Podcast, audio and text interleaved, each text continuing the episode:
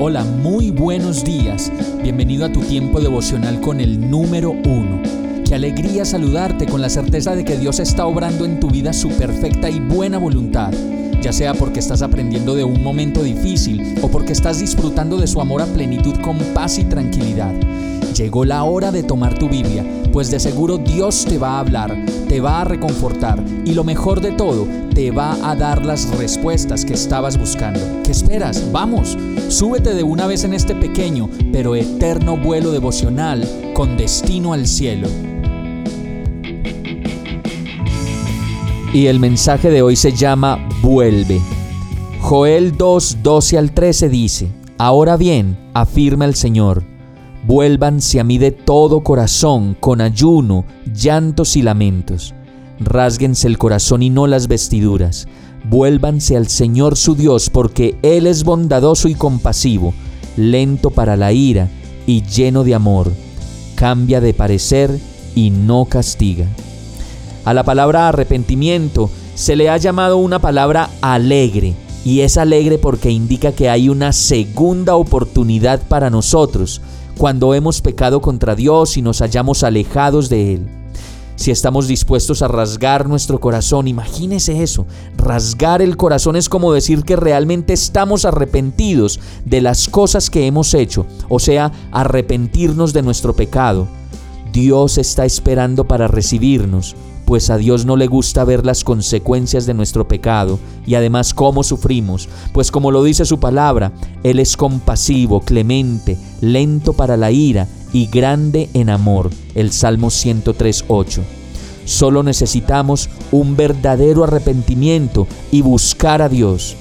Joel 2.18 al 27 dice, Entonces el Señor mostró su amor por su tierra y perdonó a su pueblo y les respondió el Señor, miren, les enviaré cereales, vino nuevo y aceite, hasta dejarlos plenamente satisfechos, y no volveré a entregarlos al oprobio entre las naciones.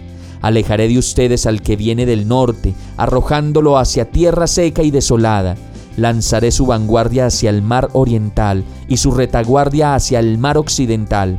Subirá su hedor y se elevará su fetidez el Señor hará grandes cosas. No temas tierra, sino alégrate y regocíjate, porque el Señor hará grandes cosas.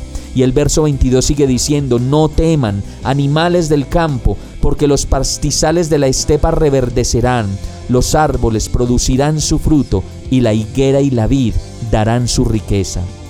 El verso 23, alégrense, hijos de Sión, regocíjense en el Señor su Dios, que a su tiempo les dará lluvias de otoño, les enviará la lluvia, la de otoño y la de primavera, como en tiempos pasados.